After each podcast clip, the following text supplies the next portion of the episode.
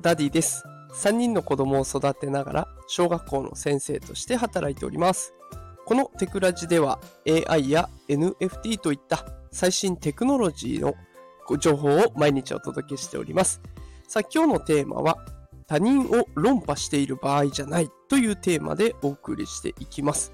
今日はね、他人と自分の世界観についてのお話になります。久しぶりにね、こう、何ですかね、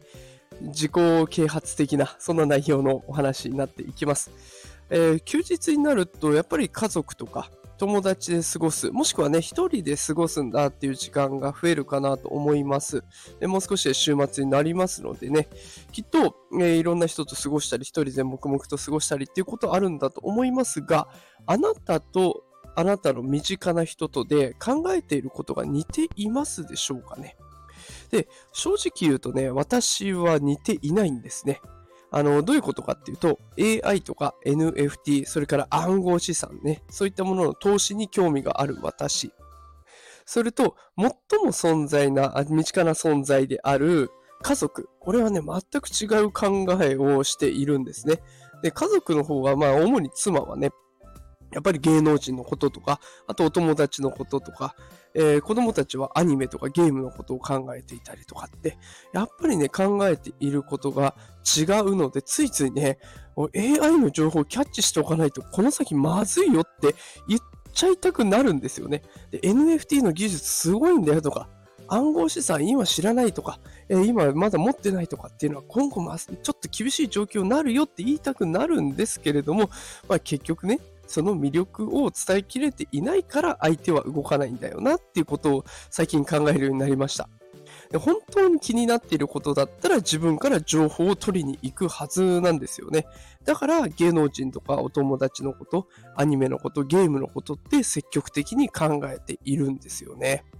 で本当にもしね、あなたが気になっていること、あなたがハマっていることを伝えたいんだとしたら、やっぱり頭ごなしに伝えている場合じゃなくて、その魅力が伝わるように発信していく必要があるんだよなっていうふうに感じたんです。で、あの、私自身ね、AI、NFT、暗号資産が今後の世界を変えるっていうのは間違いないと思っています。で、だからその魅力を身近な人に知ってもらえるように、まずは自分自身がどっぷり使って、相手への伝え方もね、考えていきたいなと思っています。えー、きっとこの放送を聞きのあなたの好きなものあると思いますが、そし、それはね、他人は理解してくれないと思います、なかなか。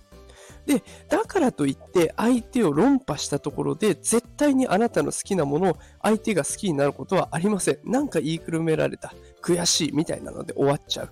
ね、好きなものを好きになってもらえるように伝えていくのがベストですよね。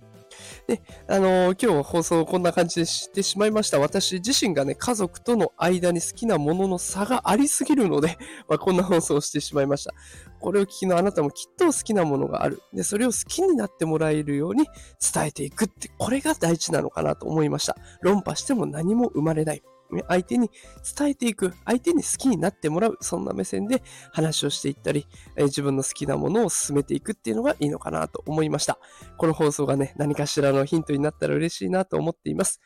えー、通常だとね、毎日 AI、NFT 情報をお届けしております。毎朝6時から放送しておりますので、よかったらまた聞きに来てください。働くパパママを応援するダディがお送りしました。今日も最後まで聞いてくださりありがとうございました。それではまた明日お会いしましょう。さよなら。